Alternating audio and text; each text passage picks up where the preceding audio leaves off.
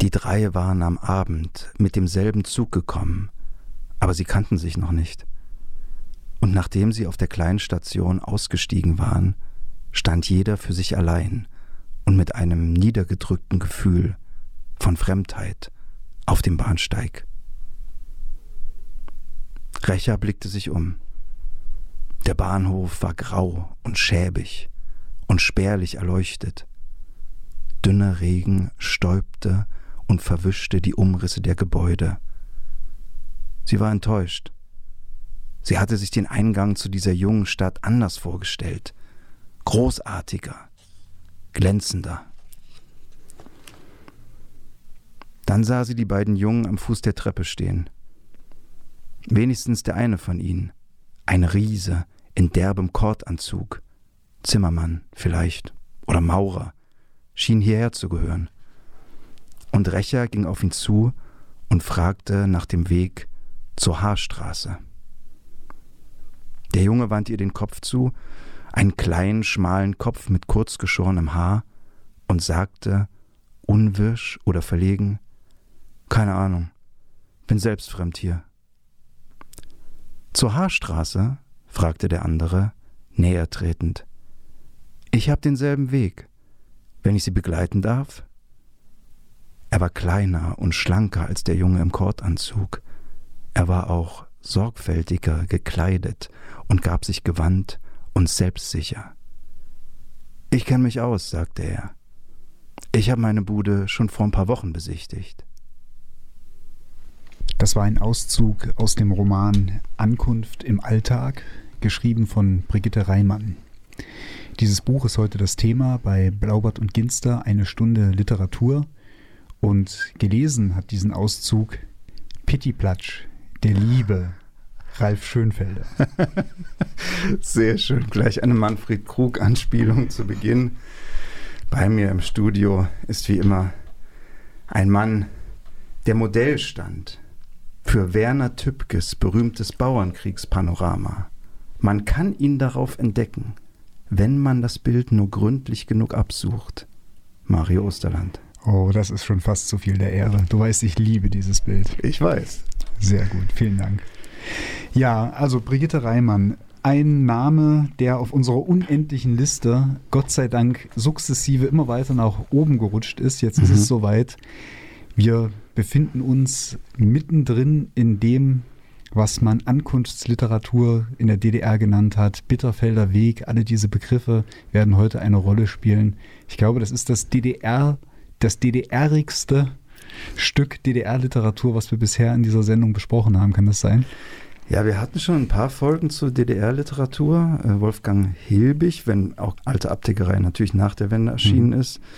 Christa Wolf ja. im vergangenen Jahr, Thomas Brasch, auch wenn das Buch nicht in der DDR Nein. erschienen ist, sondern in Westdeutschland. Das ist sehr interessant, aber da haben wir auch schon immer ein bisschen über DDR-Literatur gesprochen. Es ist schon ein Thema, das mich sehr interessiert, dich, mhm. glaube ich, auch ja. interessiert. Ich denke, das hat einerseits auch mit unserer Herkunft zu tun. Wir sind beide noch in der DDR geboren. Äh, ich bin sogar noch eingeschult worden, gerade so. Ich nicht. Du nicht, genau. Gerade so. DDR-Literatur ist auch für mich als Leser doch sehr wichtig gewesen. Die große künstlerische Vielfalt der DDR-Literatur, gerade mit Autoren wie Heiner Müller, Franz Fühmann, Wolfgang Hilbig und heute ja Brigitte Reimann. Es ist ja gerade Reimann, ja. Mhm. Vielleicht der bekannteste Roman von Brigitte Reimann heute ist Franziska Linkerhand. Denke ich auch, ja. Der wird allerdings gerade schon überall besprochen. Ist das so, ja? Ja, ja also ich habe einige, auch Podcasts und so. Äh, ah, ja. Ich hinge ein bisschen hinterher, was die aktuelle Podcast-Produktion der Kolleginnen und Kollegen angeht, muss ich ehrlich sagen. Und deswegen haben wir uns Ankunft im Alltag ausgesucht, weil es eben auch sehr interessant ist für den Kontext, für die Literaturgeschichte in der DDR zu dieser Zeit. Mario, wie bist du denn eigentlich Brigitte Reimann begegnet? Hm. Weiß ich noch äh, ziemlich genau, dass ich durch Zufall so im Abi-Zeit, denke ich mal so, 2004, 2005 rum, einen Film im Fernsehen gesehen habe. Ein Spielfilm, der heißt Hunger auf Leben. In dem spielt äh, Martina Gedeck Brigitte Reimann. Das ist also ein, ein Biopic, das sich durchaus um diese Zeit dreht, in der Brigitte Reimann in diesem Kombinat in äh, Hoyerswerda gearbeitet hat, aber auch äh, sich maßgeblich darum dreht, so habe ich es zumindest in Erinnerung, um die Entstehungsgeschichte des Romans Franziska Linkerhand, mhm. den sie ja leider ähm, aufgrund ihrer Krebserkrankung und dem frühen Tod nicht mehr fertigstellen konnte. Hatte mich damals sehr beeindruckt und wie, wie so vieles ist dann dieses Buch auf diese unendliche Liste der noch zu lesenden Bücher geraten und flux sind 20 Jahre rum und ich sitze hier und habe es immer noch nicht gelesen. Ich hoffe, ich bin nicht der einzige Mensch, dem das so geht. Ich habe immer so das Gefühl, ich habe schon vor 20 Jahren Bücher entdeckt, die ich unbedingt mal lesen will und schiebe das immer noch vor mir her und bedauere das jetzt umso, umso mehr, das noch nicht gelesen zu haben, weil es diese schönen Ausgaben von früher nicht mehr gibt. Stattdessen hat sich der Aufbauverlag leider dazu entschlossen, im Reimann-Jahr die, die Neuausgaben dieser Bücher in einem derartig grauenhaften, Pastellton gestalteten Design wieder auf den Markt zu bringen, dass ich mich immer frage, was sowas soll. Wir hatten das schon mal besprochen, kurz besprochen in der Sendung über Haushofers Wand. Da, die, diese Neuauflagen dieser Bücher sind auch grauenhaft, irgendwie immer so mit so komisch ver, verwischten Frauenporträts. Und jetzt haben wir hier so Pastellrosa und Pastellblau und so. Und irgendwie habe ich das Gefühl, man will damit Brigitte Reimann in so eine Frauenliteratur-Marketing-Ecke äh, abstempeln, wo sie wirklich nicht hingehört. Ich finde das Design hübsch. Mich stört es nicht. Das Design ist nicht, das Design ist okay, aber die Farbgebung finde ich wirklich, gerade wenn man jetzt alle Titel, die jetzt neu aufgelegt wurden, nebeneinander sieht, sieht es wirklich aus wie so ein Frauenliteratur-Wühltisch, was auch immer Frauenliteratur bedeuten soll, dicker Anführungszeichen. Genau, bevor wir jetzt in das Buch tiefer einsteigen, haben wir uns dazu entschlossen, dass wir das äh, heute mal wieder so machen, dass wir erst ein bisschen Kontext geben. Ralf, vielleicht können wir das kurz so ein bisschen skizzieren, was so der Hintergrund von Ankunft im Alltag ist und mhm. wie es mhm. zu diesem Label Ankunftsliteratur mhm. gekommen ist.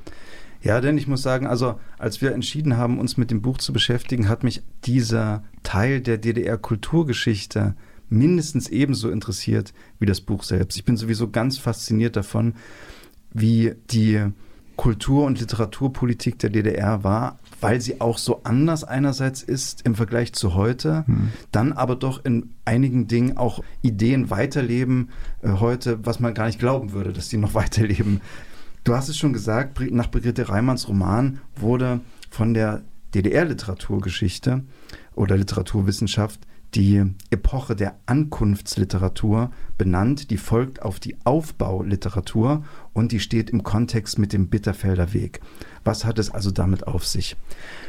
Zunächst glaube ich, dass man, wenn man über DDR-Literatur spricht, es immer mit zwei Perspektiven zu tun hat oder zwei Parteien eigentlich, mhm. die sich nicht unbedingt feindlich gegenüberstehen, aber doch die Literatur so miteinander austragen. Du hast zum einen die Partei der Partei der SED, der Kulturfunktionäre und deren Wünsche für Literatur, für Kunst, deren Wünsche, wie Kulturpolitik äh, oder wie Literatur aussehen soll. Und auf der anderen Seite natürlich die Künstlerinnen und Künstler, die auch ihre Vorstellung haben, äh, was sie schreiben wollen. Das überschneidet sich manchmal stark, am Anfang der DDR eher noch stärker gegen Ende der Geschichte überschneidet sich das immer weniger. Ja.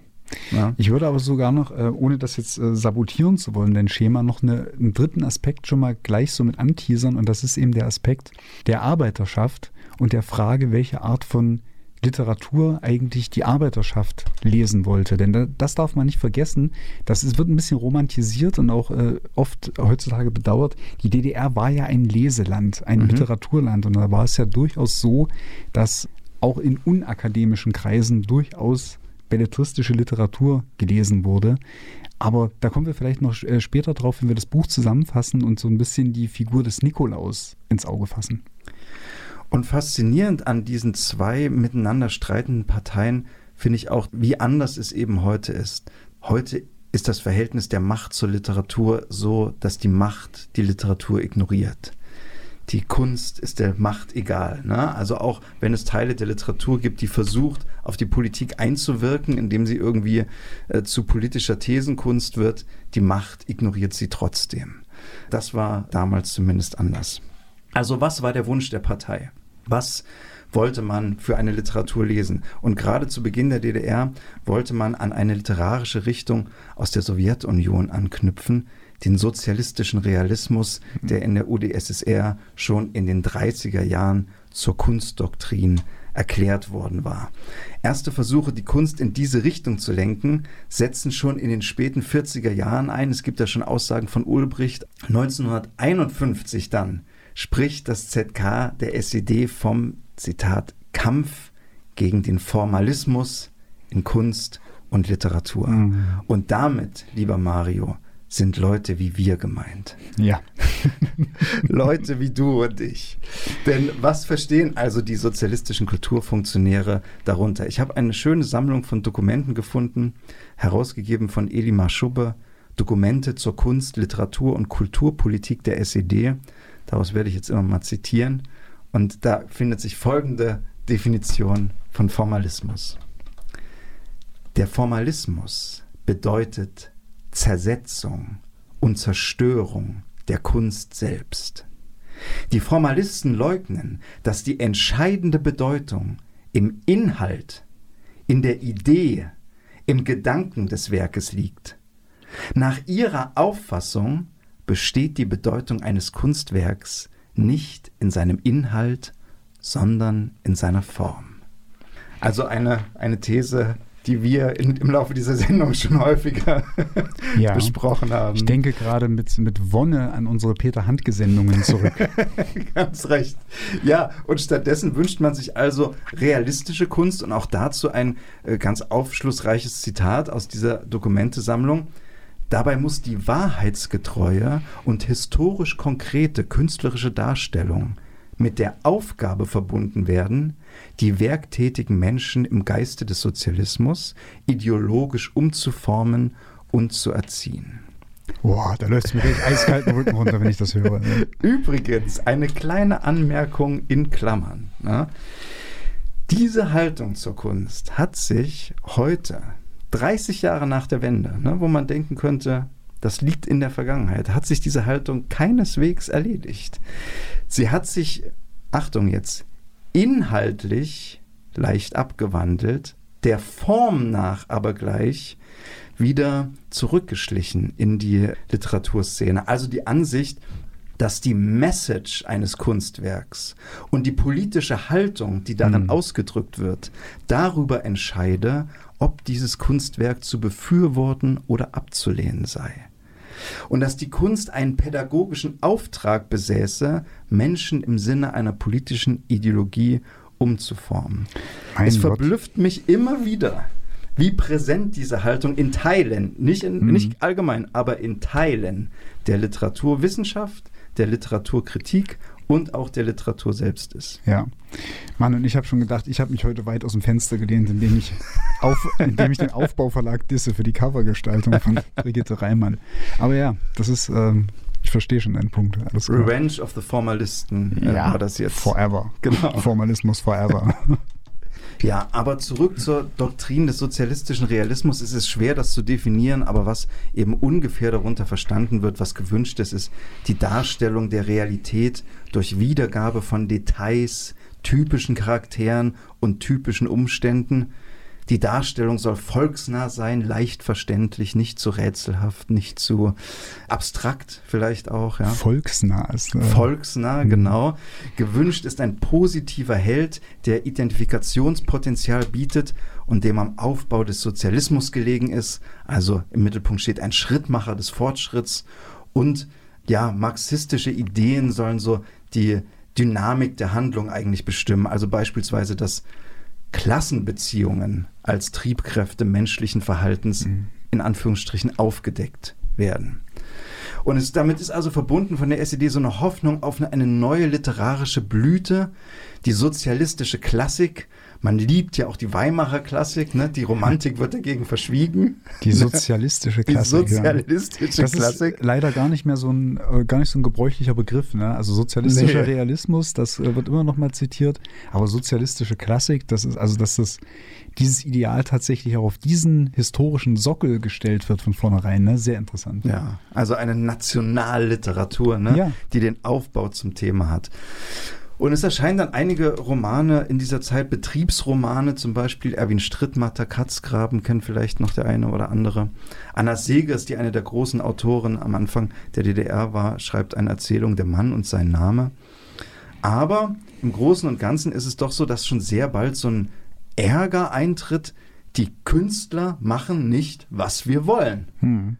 Es gibt dann, das finde ich auch ganz faszinierend, einen offenen Brief. Den schreiben Arbeiter und Funktionäre des VEB Braunkohlewerks Nachterstedt, und zwar 1956. Und in diesem offenen Brief an die Schriftsteller gerichtet, verlangen sie mehr Bücher, die den Neuaufbau in den Betrieben und auf den großen Baustellen der DDR dokumentieren. Die Schriftsteller sollen also in die Betriebe kommen, um dort das Leben der Werktätigen zu studieren und dann als Stoff zu verwenden. Siehst du, darum hatte ich bei deinem Schema die dritte Partei der Arbeiter ja, mit, genau, mit reingebracht. da habe ich gleich schon gedacht. Dass, es, ja. dass es also tatsächlich auch diesen, äh, dieses Verlangen und diesen Wunsch gab. Das ist schon die Frage ist natürlich immer, wie gesteuert war das? Natürlich. Denn es waren natürlich die Arbeiter und Funktionäre des VEB Braunkohlewerks, die das, den Brief geschrieben haben. Das ist halt, also das weiß ich wirklich nicht. Das würde mich auch interessieren, wenn man Zeitzeugen fände. Dennoch ändert es ja. ja nichts daran, dass es, dass das untermauert, welchen Stellenwert Ja, Literatur absolut, tatsächlich hat. Absolut. Ne? Und das werden wir auch im Roman dann feststellen nachher, genau, ja.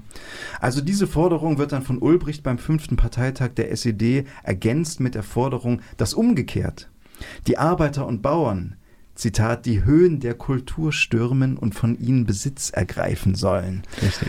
Und dann 1959 lädt der Mitteldeutsche Verlag zu einer Konferenz im Kulturpalast des Elektrochemischen Kombinats Bitterfeld ein, die Bitterfelder Konferenz. Und daher kommt also die Bezeichnung Bitterfelder Weg. Übrigens hat unser Kollege Martin Straub mir gesagt, dass diese Konferenz eigentlich schon recht spät dran war. Man Mhm. sieht es ja auch eigentlich. Der Brief war 56, die Konferenz ist 59. Genau, ja. Also er meinte, viele Schriftsteller sind da schon längst dem Ruf gefolgt und waren schon in der Arbeitswelt und in den Betrieben, um Ah, Material zu okay. sammeln. Ja, Fühlmann war auch, glaube ich, einer der ersten sogar, ne? Der- Ganz recht. Von Mhm. Fühlmann habe ich gleich noch ein schönes Zitat. Das wird dir gefallen. Ah, auch. okay, ich bin gespannt. da kommen wir gleich dazu, genau. Ähm, noch eine kleine Anmerkung, was ich ganz putzig daran finde, also vor allem auch an Ulbricht da, ist, dass er damit eigentlich den Beweis erbringt, dass Karl Marx sich irrt. Wenn er behauptet, das Sein bestimme das Bewusstsein. Das ist ja so eine schöne kleine philosophische Geschichte, die ich immer früher gern, wenn ich mit Freunden am Tisch saß, die ihren Marx gelesen haben, Mhm. über die ich einfach aus Spaß bis aufs Messer diskutiert habe, dass das Bewusstsein das Sein bestimmt und nicht umgekehrt, wie Marx behauptet.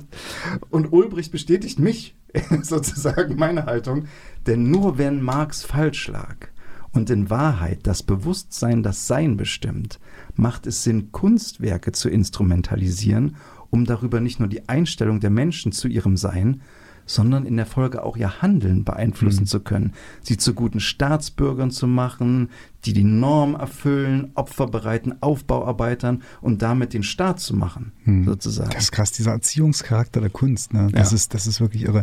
Mein Lieblingszitat von Karl Marx Ja. ist übrigens, ich bin kein Marxist. Das finde ich absolut klasse.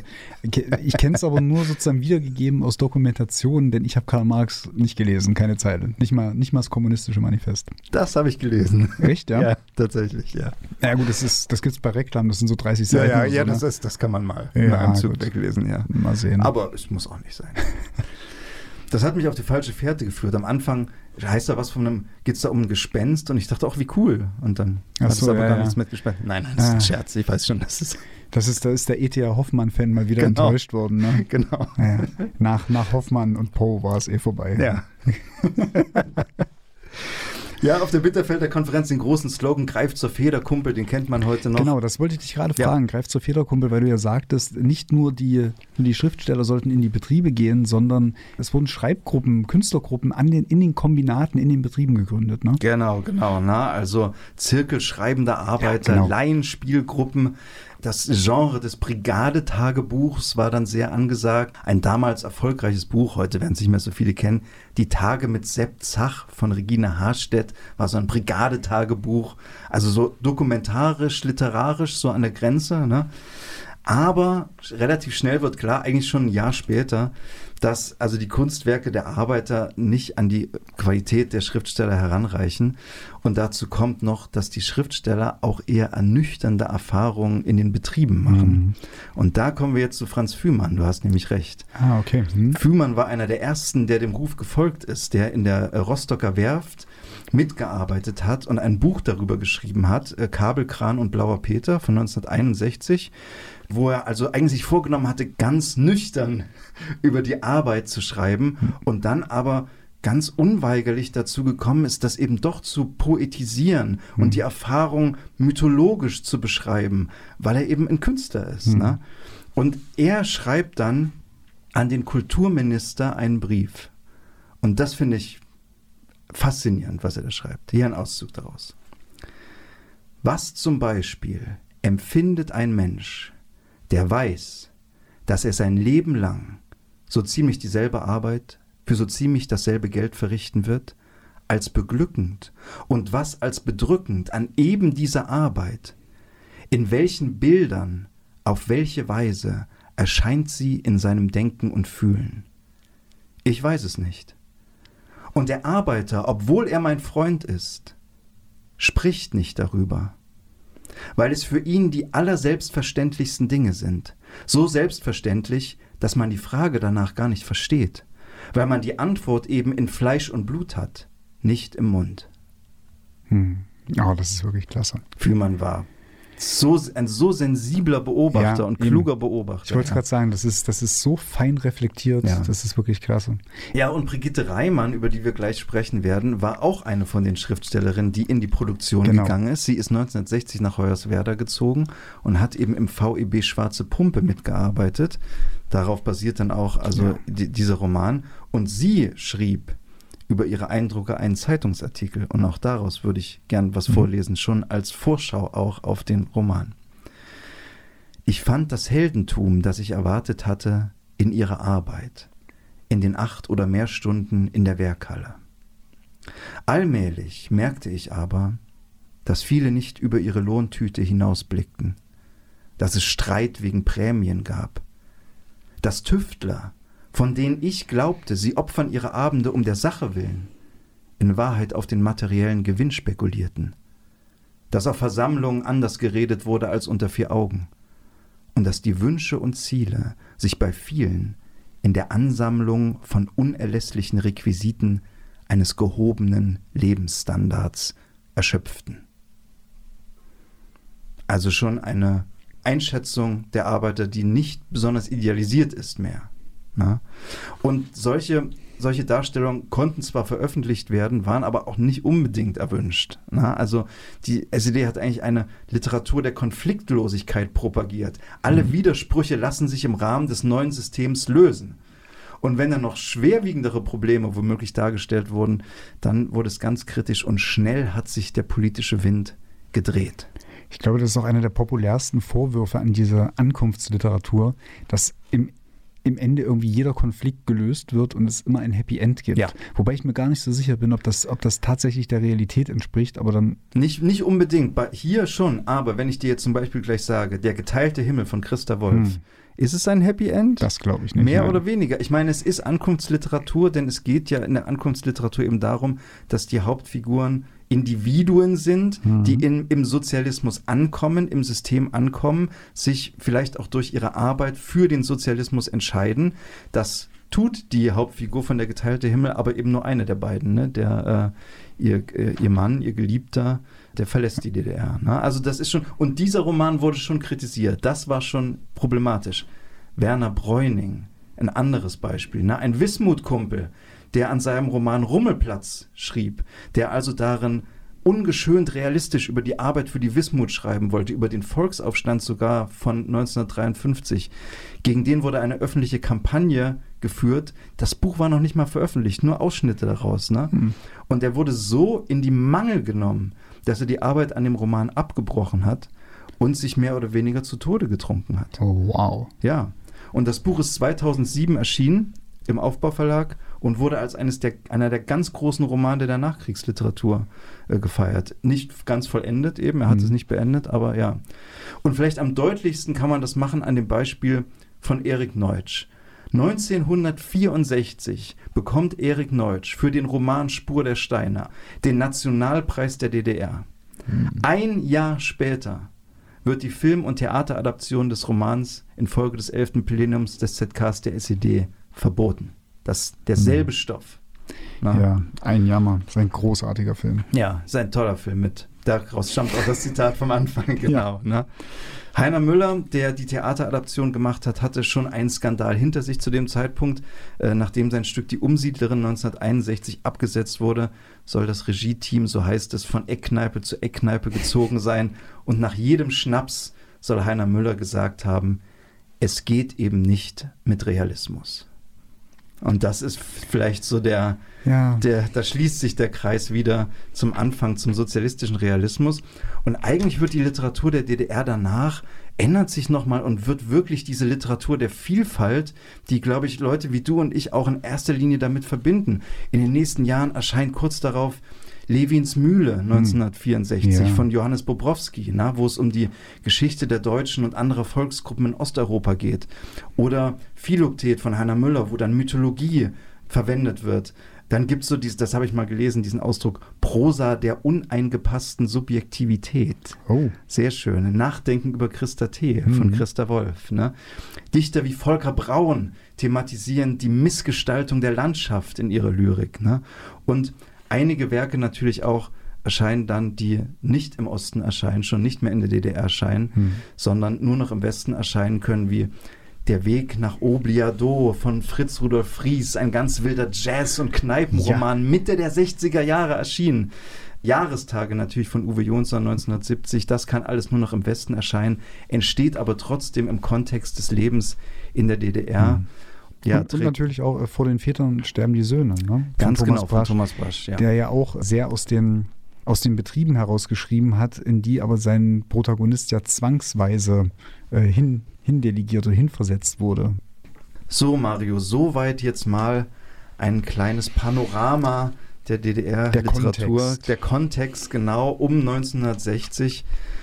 Erzähl uns mal ein bisschen über den Roman Ankunft im Alltag von Brigitte Reimann. Also, Ankunft im Alltag, worum geht's? Oder überhaupt, was ist das für ein Buch?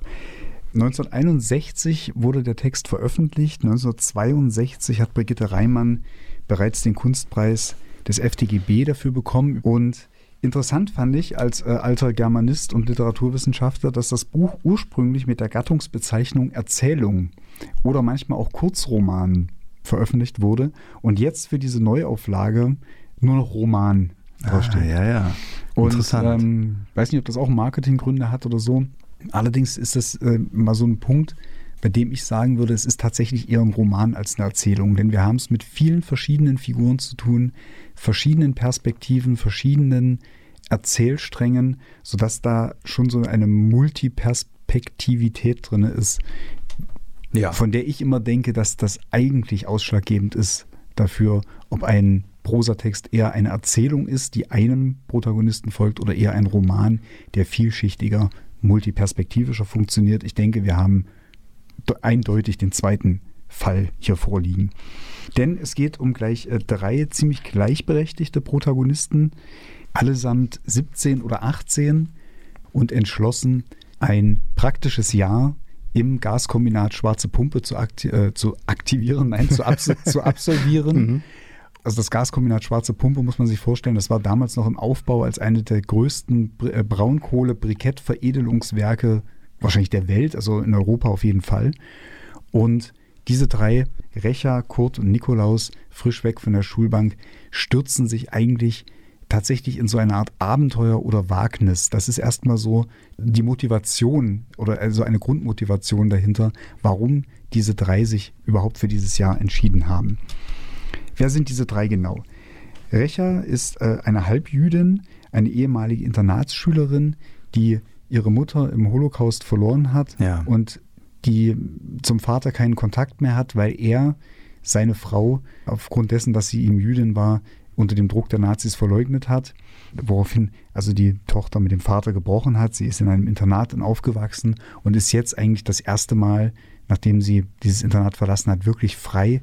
Sie will sich auch tatsächlich auch ins Berufsleben stürzen, will, ein, will eine entscheidende Erfahrung machen, dass sie noch unentschieden ist, was sie eigentlich mit ihrem Leben anstellen will. Sie schwankt zwischen dem Mediz einem medizinischen Beruf und äh, vielleicht doch Architektin mhm. werden zu wollen, wie es ihr Vater war. Sie hatte aber gewisse Skrupel davor, weil sie auch weiß, äh, wie Architektur tatsächlich in den Lebensraum wirken kann, wie sie staatlich vereinnahmt werden kann. Ist schon eine sehr interessante Perspektive oder eine sehr interessante Voraussetzung für eine Figur, wie ich finde. Der zweite im Bunde ist Nikolaus. Das ist, wie du vorgelesen hast, der große, der große Mann im Kordanzug, der wie ein Zimmermann wirkt und der quasi bei Rechers Ankunft in Hoyerswerda ihr als erster auch ins Auge sticht. Nikolaus ist aber eher so der Typ gutmütiger, lieber Kerl, der, äh, wie sich herausstellt, durchaus künstlerische Ambitionen hat, oh ja. auch, auch, das äh, nötige künstlerische Talent dafür hat, durchaus aber auch sehr pflichtbewusst ist und dieses praktische Jahr in diesem Gaskombinat eben auch aus einer Überzeugung heraus absolviert oder zumindest erstmal aus diesem Antrieb heraus, dass er so realistisch genug ist, um zu wissen, dass er jetzt also nicht sofort auf eine Kunsthochschule wird gehen können, dass wahrscheinlich auch sein Talent oder sein Talent schon, aber sein Können noch nicht an dem Punkt ist, dass er also eine professionelle künstlerische Laufbahn wird einschlagen können was immer wieder thematisiert wird. Wer zahlt euer Studium? Genau. Die Arbeiter zahlen euer Studium. Deswegen sollen sie also nochmal mitarbeiten in der Produktion zuerst. Ja. ja. Und der dritte im Bunde, das ist auch eben der, der als Dritter auftritt in der, in der Eröffnungsszene, der den gleichen Weg hat, der seine Bude schon bezogen hat, der sich schon auskennt, an dem man sich halten kann. Mhm, der das Checker. Ist der Checker. Das ist Kurt. Der, also Kurt, eigentlich das schönste, das schönste Wort, das auch Nikolaus gleich für ihn prägt, ist der Schönschwätzer. ja. Im Vergleich zu, zu Nikolaus und Recha kommt Kurt aus äh, reichem Hause. Er ist eigentlich so jemand, von dem man heute sagen würde, von Beruf Sohn. Er hat einen einflussreichen Vater, der eine, ich glaube, ein Textilwerk leitet als Geschäftsführer. Und Kurt ist so wirklich der Typ Lebemann, ein ziemlicher Narzisst, mhm. ein jemand, der also unheimlich charmant auch ist und weiß, wie man so Menschen um den Finger wickelt, wie man sie begeistern kann, aber eben auch Menschen, wie er selber sich eingestehen muss, mit denen er nie eine wirkliche tiefe freundschaftliche Verbindung hat. Er kann wahnsinnig gut Dinge organisieren, für Stimmung, für Party und so weiter sorgen und der beste Freund vieler Leute so für 24 Stunden mhm. sein mhm. und dann geht das alles wieder von vorne los. Denn, das finde ich eine sehr schöne Charakterbezeichnung, sobald Dinge, die er begehrt, sich erfüllen, hat er keinen Spaß mehr daran. Wie das so ist, wie das so ist. Sein Vater übrigens ist sogar ein Arbeiterheld, also jemand, der eine, eine politische Vergangenheit hat, Widerstand gegen die Nazis geleistet hat und der Im Kurt Zuchthaus im, im, Zuchthaus saß, genau, ne? Und Kurt gibt also immer mit seinem Vater an und mit den Leistungen seines Vaters und wird auch im Laufe des Buches immer mal wieder darauf hingewiesen, ja, das hat dein Vater geleistet, was hast du denn geleistet? Genau. Das ist auch, glaube ich, das ist, äh, fragt ihn Hamann, ne, der ja, Brigadier. Genau. Ja. Das ist so äh, fürs Erste noch die einzige weitere Figur, auf die ich etwas näher ja, äh, eingehen die ist sehr möchte. interessant auch, ja. Also erstmal ist das überhaupt extrem schön, wie am Anfang des Romans beschrieben wird, wer die drei sind, wie sie ihre Zimmer beziehen jeweils, mit welchen Leuten sie sich ihre Zimmer teilen müssen. Und anhand dessen, das ist eine große Könnerschaft in der Charakterzeichnung, die, äh, Brigitte Reimann an den Tag legt, werden diese Figuren sofort so plastisch, dass man sofort gewillt ist, diesen Roman mit den dreien zusammenzugehen. Also das ist, das hat mich wirklich von Anfang an sehr begeistert, weil ich finde, ich habe das in früheren Sendungen schon öfter gesagt. Für mich ist der Dreh- und Angelpunkt an einer guten Prosa, ob die Figuren bzw. die Erzählstimmen so gestaltet sind, dass ich ihnen folgen will mhm. oder von Anfang an das Gefühl habe, ihnen folgen zu müssen, weil sie, weil sie etwas zu erzählen haben oder etwas repräsentieren, was mich etwas angeht. Und diese drei, die hatten mich sofort. Mhm. Und die werden unter die Fittiche genommen des, äh, des Brigadiers Hamann, der ein, ein wirklich erstaunlicher, eine wirklich erstaunliche Art von, von Vorgesetzten ist, denn er ist kein Klischee-Vorgesetzter, der irgendwie cholerisch wird, der in irgendeiner Weise sich so denkt, ihr Studenten, ihr Künstlertypen oder so. Äh, es ist nicht so, dass er die Leute gering schätzt. Er ist tatsächlich so eine Art sozialistischer Erzieher. Er hält über allen die Hände, weil er tatsächlich aus seiner Überzeugung heraus handelt, nämlich alle Menschen, die bei ihm im Kombinat sind oder in der Brigade sind, zu einem sozialistischen Bewusstsein zu führen.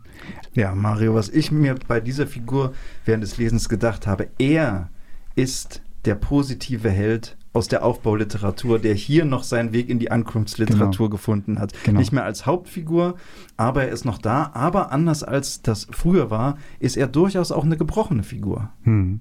Ja, ja, das stimmt. Er hat ja auch eine, eine Vergangenheit in der, in der Nazi-Zeit. Ja. Wenn, ist es das, worauf du anspielst? Darauf will oder? ich hinausspielen und darauf, dass er ein Quartalstrinker ist. Ja, Na? genau, denn er hat ja, er hat auch niemanden. Das ist halt auch so eine ja. Sache. Er lebt tatsächlich für den Betrieb, er hat keine Frau. Er ist auch, wird das, verwechsel ich das gerade mit dem Film Spur der Stein oder habe ich das auch in dem Roman gelesen, dass er über Weihnachten auch im Kombinat bleibt? Sie sind ganz genau, da gibt es ja? auch diese Szene, ja, genau. dass sie über Weihnachten bleiben. Genau, ja, ja. Aber da gibt es auch diese tolle Szene in Spur der Stein. Ja, genau, Film, mit, dem, die, mit dem Schnaps. Die sich gegenseitig immer eine Flasche Wodka schenken. ja, genau. genau. Ist auch ganz großartig. Ja, es ist eine gebrochene Figur, es ist ein Quartalstrinker, und, aber trotzdem auch bemerkenswert, an einer Stelle heißt es, Hamann hat keine Nerven. Weil selbst wenn er sich einmal im Quartal so richtig die Kante gibt und also richtig den Stecker zieht, kommt er am nächsten Tag auf Arbeit immer noch betrunken, mhm. aber er delegiert trotzdem noch die Leute. Ne? Mhm. Das ist auch, das stimmt. Das ja, auch genau. interessant. Genau, ja, ja. ja. Und was ich noch ganz interessant an dieser Hamann-Figur finde, ist, er ist eine Figur aus der Goldgräberzeit, wie es im Roman Richtig. heißt.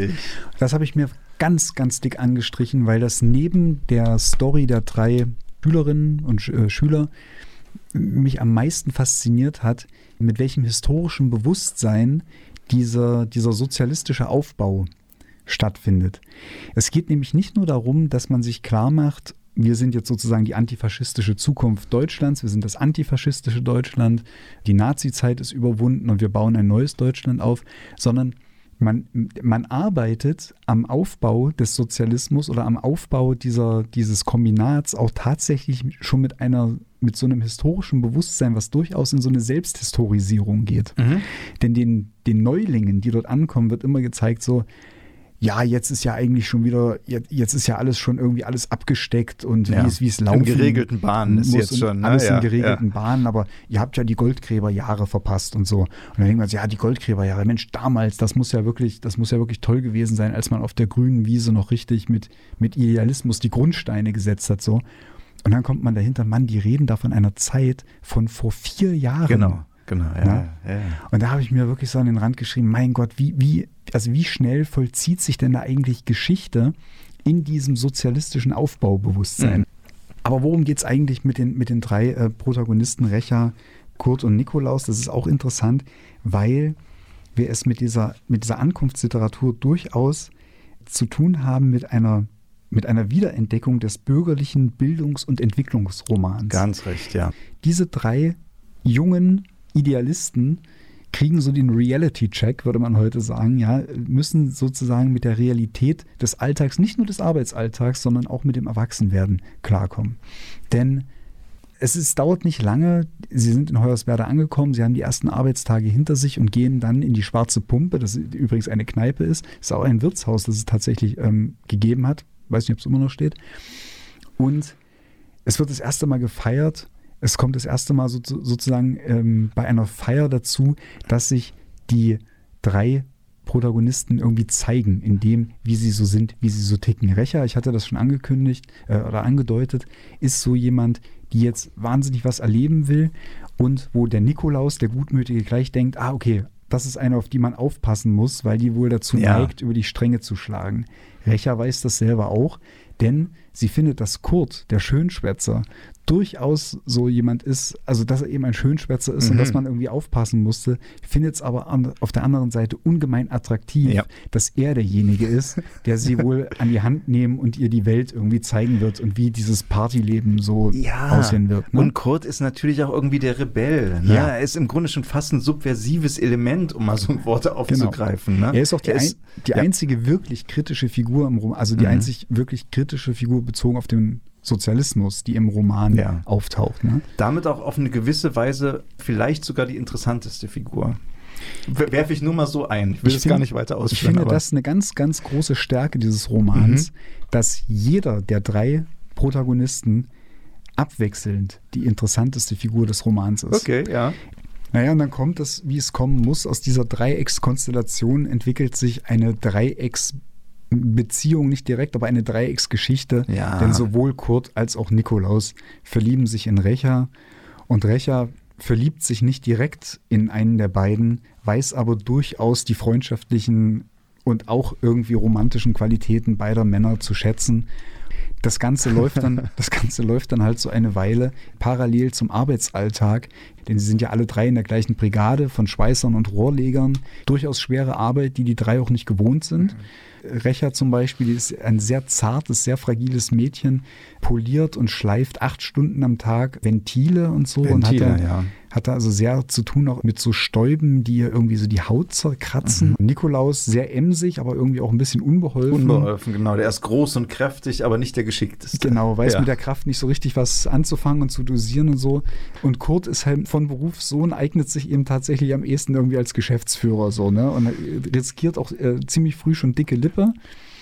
Und er drückt sich um die Arbeit. Und das finde ich um auch Arbeit, äh, genau. krass, dass das so dargestellt wird. Und es wird ihm auch in Teilen gestattet sogar. Also manchmal sind so die Vorarbeiter oder der, die, die Meister, bevor sie sich mit ihm rumärgern, lassen sie ihn einfach links liegen. Genau. Ne? Ja. Schicken ihn weg für Botengänge oder für irgendwelche Fahrten, die zu machen sind und Ja. so. Das nimmt er dann gern an. Ja. Genau. Aber das ist überhaupt interessant, wie der Arbeitsalltag dann sich auch vollzieht und beschrieben wird. Es ist vielleicht der Punkt, der aus heutiger Sicht für Leserinnen und Leser etwas mühsamer ist, weil tatsächlich der DDR-Alltag als so eine Art versteckter Protagonist eben eine große Rolle spielt.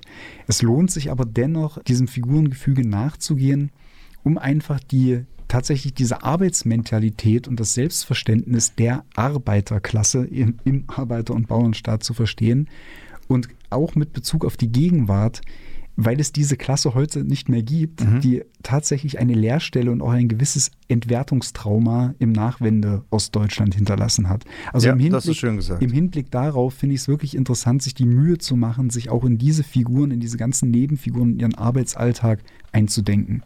Das geht dann so weit, dass diese Brigade von festangestellten Arbeitern nach und nach auch ein gewisses Interesse an diesen jungen Leuten hat, beziehungsweise herausbekommt, wie die so ticken. Und da ist ein entscheidender Faktor, wie ich finde, dass Nikolaus immer wieder dieser große, stille Unbeholfen immer wieder so ein bisschen so geteased wird. Und irgendeiner sagt dann auf, auf den Kopf zu, sag mal, du schreibst doch Gedichte, oder? Mm, Ja, das, Ja. das ist die erste Vermutung am Anfang. Genau. Ne? Aber sein, sein Zimmerkumpan, dem offenbart er sich. Ne? Der nämlich auch so ein bisschen äh, dichtet, der Rolf. Ne? Ja. aber auch gleich weiß, ich mache das für mich und keine Ambition und so. Aber er sieht die Skizzen, die Nikolaus heimlich macht.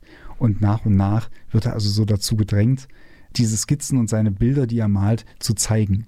Und eigentlich soll der Rolf nur dafür sorgen, dass er mal Recha in die Wohnung lockt, wo der, wo der Nikolaus wohnt, weil er mal mit ihr sprechen will und sich eigentlich ihr offen, also ihr die Liebe gestehen will. Und dann rücken gleich ganz viele Personen an, weil er äh, den Nikolaus damit überrumpeln will. Jetzt hast du keine Chance mehr, jetzt sind alle da, jetzt zeig deine Bilder. Und das Interessante daran ist, niemand macht sich lustig über ihn. Äh, Man könnte jetzt nämlich vermuten, es gibt ja, es geht auch in einem ziemlich so derben, direkten Jargon durchaus unter den Leuten zu. Man könnte jetzt vermuten, äh, Nikolaus hat ja irgendwie Angst davor, sich zu zeigen als, als unbekannter Künstler. Sie verhöhnen ihn irgendwie. Aber nein, Nein, das passiert nicht. Sie geben alle zu, naja, ich habe ja nicht viel Ahnung von Kunst und so, halten die Bilder mal so, so von sich weg, mal zu nah ran und sagen dann irgendwann, das ist eigentlich total schön hier, es fällt uns gar nicht mehr auf, weil wir jeden Tag hier lang gehen. Aber wenn uns das ein Künstler zeigt, dann sehen wir erstmal, wie, also wie schön dieser Raum ist, in dem wir uns eigentlich bewegen. Und dann ermutigen sie ihn sogar dazu, den Skizzenblock mit auf Arbeit zu bringen und die Arbeiter in ihrem Alltag zu porträtieren. Das ist zugegebenerweise etwas schnittmusterartig gestaltet, weil es nämlich genau diese Das Idee, die du vorhin beschrieben Genau. hast, des, des sozialistischen Realismus und des Bitterfelder Weges, Die Höhen der Kultur stürmen, der allseits gebildete, Genau. humanistisch gebildete Arbeiter, genau.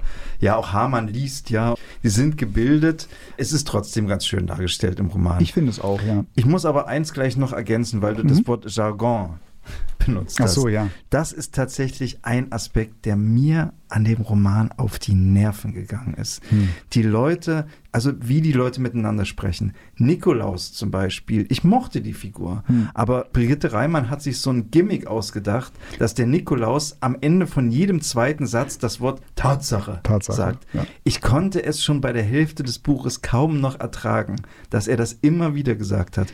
Und die Arbeiter sprechen eben in einem Jargon, ja, sie sprechen im Grunde in Pointen. Sie reden für mich an einem bestimmten Punkt enervierend pointiert. Hm. Sie sagen keinen normalen Satz. Ne? Es ist immer Sprücheklopferei. Hm. Ne? Auch das, muss ich sagen, ging mir auf die Nerven.